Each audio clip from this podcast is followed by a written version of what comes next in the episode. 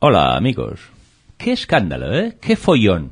Ese vídeo que anda circulando por todos los medios de una fiesta donde se ve a conocidos oficiales de la policía local entre mujeres mostrando sus pechos.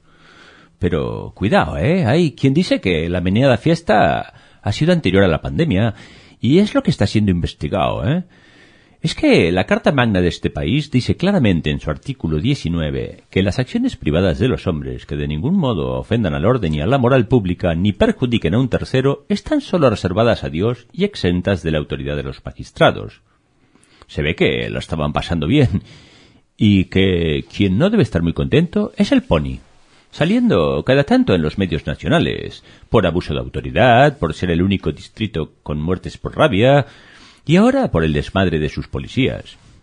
Entiendo que no es muy decoroso para los oficiales de la ley este tío, este tipo de conductas, ¿eh? Pero insisto, si no fue al mismo tiempo que estos tíos nos imponían restricciones a nuestra libertad de circular, hay a ellos.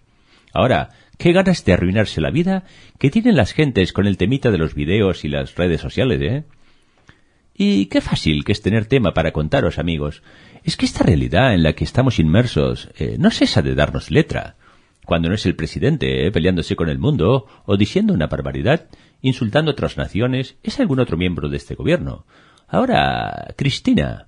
Y no es la primera vez que tira la idea, hablando de estatizar la medicina prepaga.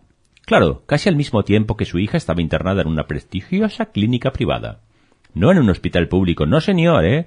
Y es que con los bolsos que ella maneja puede pagar catch cualquier tratamiento en cualquier ciudad del primer mundo. Ahora vosotros, que habéis pagado con gran sacrificio durante años y siendo sanos una prepaga, para cuando se hiciere falta, ahora tendráis que terminar en una habitación común de algún hospital público. Que la enfermedad no los coja lejos de esta ciudad, ¿eh? Al menos el hospital local está en buenas condiciones y su personal es muy dedicado y eficiente. Ahí está la tentación del bien de los políticos. ¿Quién es el Estado para querer evitarme pagar cuotas caras con mi medicina privada? Es una decisión mía y nada más que mía.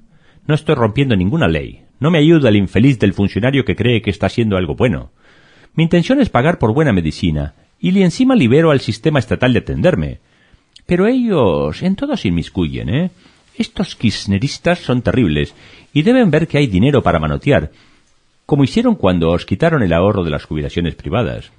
Sabes, María, en estos días he aprendido a beber de ese brebaje amargo que tomáis. El Ferné Borja.